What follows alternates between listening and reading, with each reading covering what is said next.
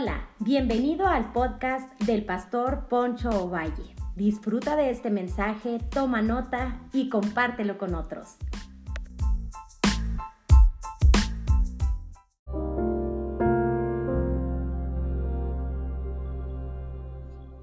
Hola, bienvenidos a otra reflexión de la palabra de Dios.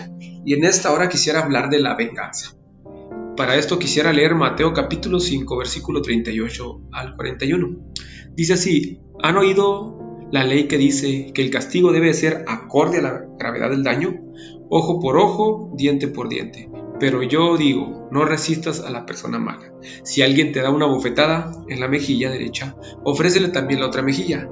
Si te demandan ante un tribunal y te quitan la camisa, dales también tu abrigo. Y si un soldado te exige que lleves su equipo un kilómetro, llévalo dos. En el 960 habla y dice que si se te pide que camines una milla, que camines dos. Aquí hay la nueva traducción viviente, es una versión más clara en cuanto a lo que está hablando el Señor Jesús. Lo que sí debemos de entender es que este pasaje no se debe tomar literalmente. Jesús está usando una exageración para que nosotros, enseñarnos un principio y el principio es este, que nosotros siempre debemos de procurar hacer el bien.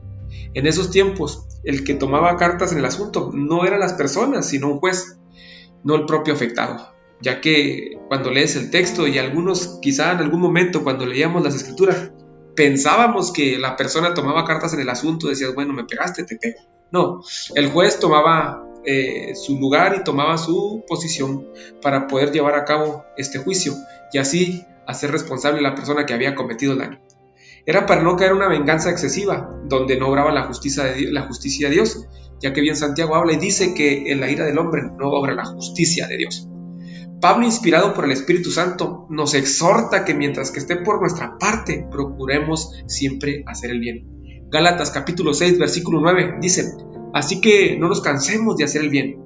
A su debido tiempo cosecharemos numerosas bendiciones si no nos damos por vencidos. Entonces, por nuestra parte siempre debe estar de procurar hacer el bien.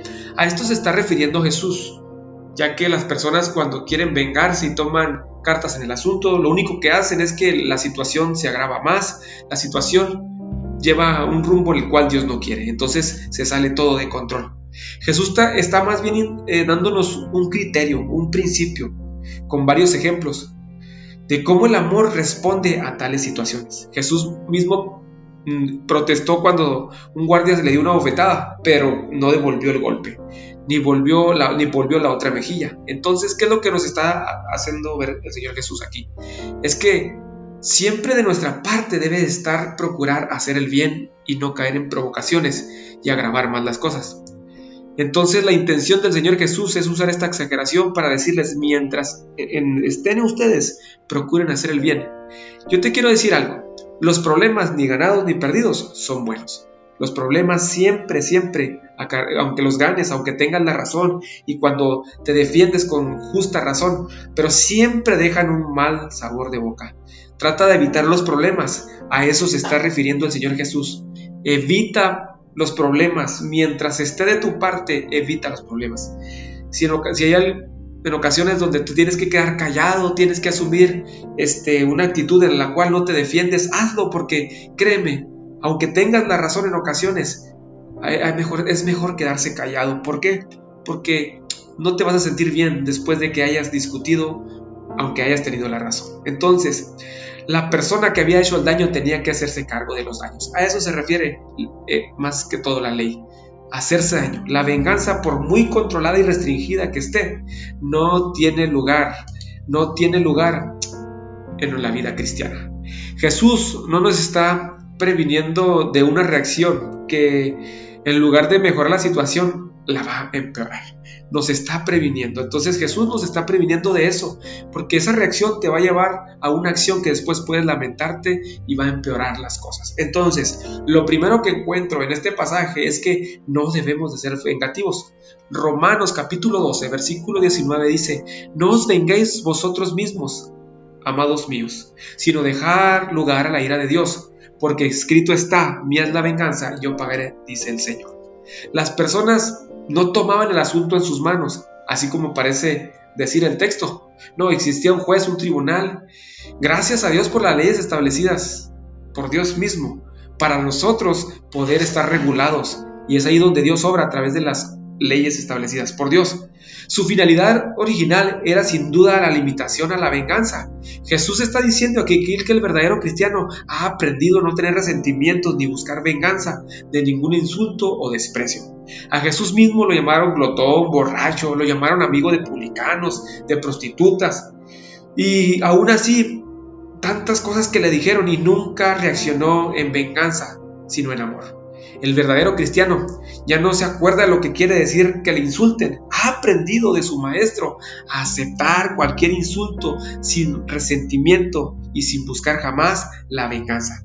Hay personas que quizá han sido ofendidas y lastimadas y recurren a la venganza usando leyes terrenales para, eh, para dañar y destruir a su prójimo.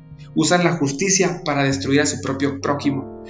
Pero sabes, en ocasiones Dios te va a decir perdona, no actúes en venganza y en resentimiento, porque podemos usar las leyes para así lastimar a otros y vengarnos y hacerlos sufrir. Así que me sorprende tanto porque en estos pasajes nos enseña que no debemos de ser vengativos. Necesitamos actuar como Cristo actuó. Cristo actuó de una manera maravillosa. Él nunca actuó de una manera vengativa. Lo que Jesús está diciendo no es siempre, que no estemos siempre pensando en, nuestra libertad para que se nos dé lo para que hagamos lo que se nos dé la gana, perdón. Piensa siempre en tu deber y en tu privilegio de ser útiles a otros. Cuando las personas egoístas siempre ven lo suyo, cuando se sienten ofendidas por cualquier cosa, reaccionan de una manera violenta y en venganza. Pero aquellos que son, que son hijos de Dios se dan cuenta que ya no nacieron para ser servidos, sino para servir a su prójimo. Entonces, de esa manera nosotros podemos rápidamente otorgarles el perdón a aquellas personas que nos han ofendido y no actuar en venganza. Dos, la venganza tiene efectos colaterales. Muchas personas, para vengarse de alguien, buscan dañar a alguien que, que ellos aman. Y esto me sorprende mucho y esto yo lo veo mucho en los divorcios. Veo a personas que que se están divorciando y no ven cómo hacerle daño a su cónyuge. Y cuando le quieren hacer daño, este, no dan la pensión alimenticia, eh, privan a los niños de ver a su papá, a su mamá, no, no los dejan ver a sus abuelos. Por eso la venganza siempre trae efectos colaterales. ¿Por qué? Porque buscamos a quién dañar. Si no podemos dañar a la persona que amamos o amábamos, buscamos cómo lastimarla, buscamos a, alguien que mm, le va a doler ver cómo sufre. Entonces, nosotros como cristianos no debemos de buscar la venganza, ni dañar a aquella persona, ni buscar cómo dañarla, ni por qué, ni por qué medio, ni por qué, eh, cómo, qué medios usar para dañar a esa persona. Así que necesitamos actuar como Cristo actuó. A Jesús en su momento cuando este, él estaba en la cruz. Imagínate a Jesús en la cruz. Jesús estaba en la cruz y cuando todos aquellos que le dieron la entrada triunfal, cuando llegó a Jerusalén y empezaron a ovacionar al rey de los judíos y empezaron a gritar, me sorprende mucho porque esos mismos lo estaban crucificando. Imagínate si Jesús hubiera actuado en venganza y hubiera dicho, ándeles pues, por su culpa toda la humanidad se va a perder y voy a actuar en venganza. No, Jesús nunca actuó así. Jesús dijo, Padre, perdónalos porque no saben lo que hacen. No les tomes en cuenta este pecado. Me sorprende tanto que el Señor Jesús nunca se vengó y nunca eh, Él nos enseña a ser personas misericordiosas. Por eso este, este pasaje nos enseña y anteriormente están las bienaventuranzas y una de ellas dice, bienaventurados los pacificadores. Me sorprende mucho porque los pacificadores son aquellos que han aprendido a no ser vengativos y el Espíritu de Cristo mora en ellos, el Espíritu de Dios mora en ellos. Entonces también lo que debemos aprender es que perdonar apaga los deseos de venganza. Mateo capítulo 5, versículo 43 al 45. Dice, oíste que fue dicho, amarás a tu prójimo, aborrecerás a tu enemigo. Pero yo os digo, amad a vuestros enemigos, bendecid a los que los maldicen, haced bien a los que os aborrecen, orad por los que los ultrajan y nos persiguen, para que seáis hijos de vuestro Padre que está en los cielos que hace salir el sol sobre malos y buenos y que hace llover sobre justos e injustos. wow, me sorprende mucho porque Jesús aquí la ética del reino va por encima de la ética secular, de la ética del mundo. La ética del reino te pide un esfuerzo y no guardar rencor y ni siquiera actuar en rencor ni actuar de una manera vengativa.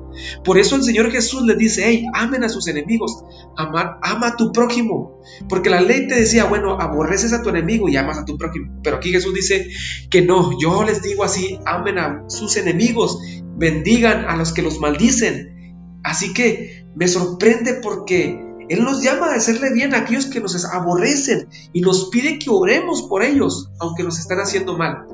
Aquí Jesús está usando una palabra importante.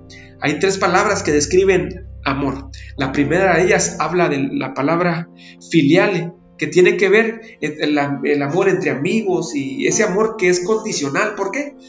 Tus amigos te saludan, los saludas y todo está bien y todo se llevan muy bien.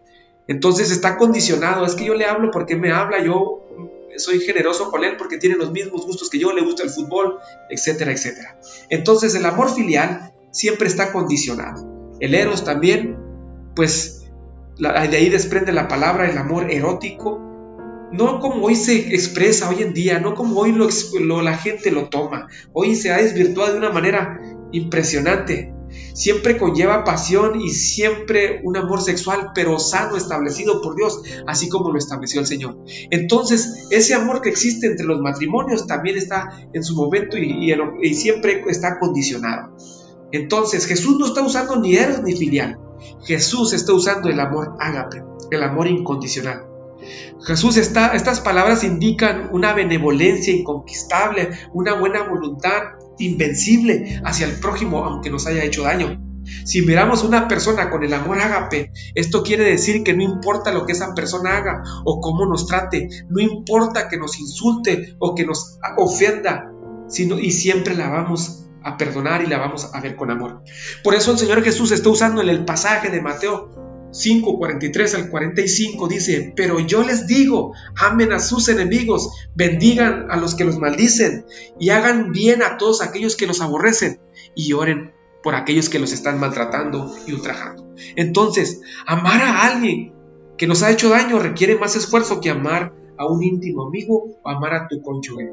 Entonces, esta es una clase de amor diferente. Este amor solo lo encontramos en Dios y en nadie más si tú tienes una buena relación con Dios, por eso cuando dice en esto, el mismo Señor Jesús habla y dice, en esto se resume la ley, amarás al Señor tu Dios con todas tus fuerzas, con toda tu mente y con todo tu corazón y a tu prójimo como a ti mismo. Cuando tú tienes una buena relación con Dios, por consecuencia te vas a llenar del amor de Dios y vas a amar a tu prójimo como a ti mismo y vas a perdonar a tus enemigos y vas a amar a tus enemigos. ¿Y sabes cómo se demuestra? ¿Cuál es la mayor expresión del perdón hacia tus enemigos? Que empiezas a orar por ellos. Te hago una invitación en esta hora. No pienses en la venganza, piensa que ellos también Jesús murió por ellos en la cruz y si te hicieron daño, perdónalos en tu corazón y empieza a orar por ellos. A mí me sorprende mucho esto porque muchos pensamos y decimos, bueno, yo lo perdono, sí, pero Jesús te pide que ores por tus enemigos y ese es un eh, síntoma de que tú has perdonado a aquellos que te han hecho daño y no quieres vengarte, no quieres hacerse hacerles daño.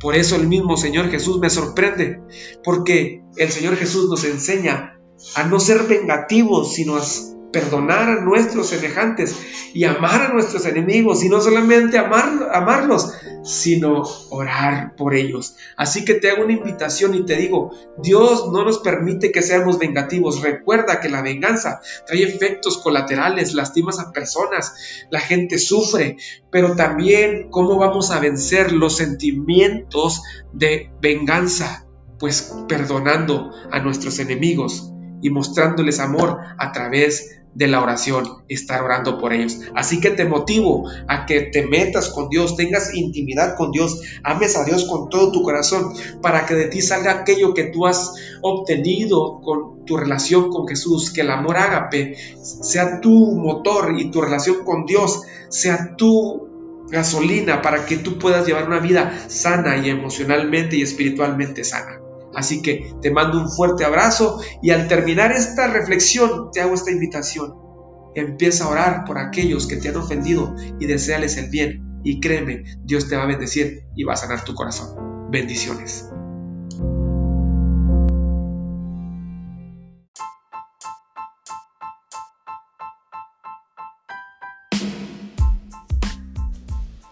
Hola, hola, gracias por habernos escuchado. Yo soy Poncho Valle, pastor de la iglesia Casa de Gracia en Delicia, Chihuahua, México.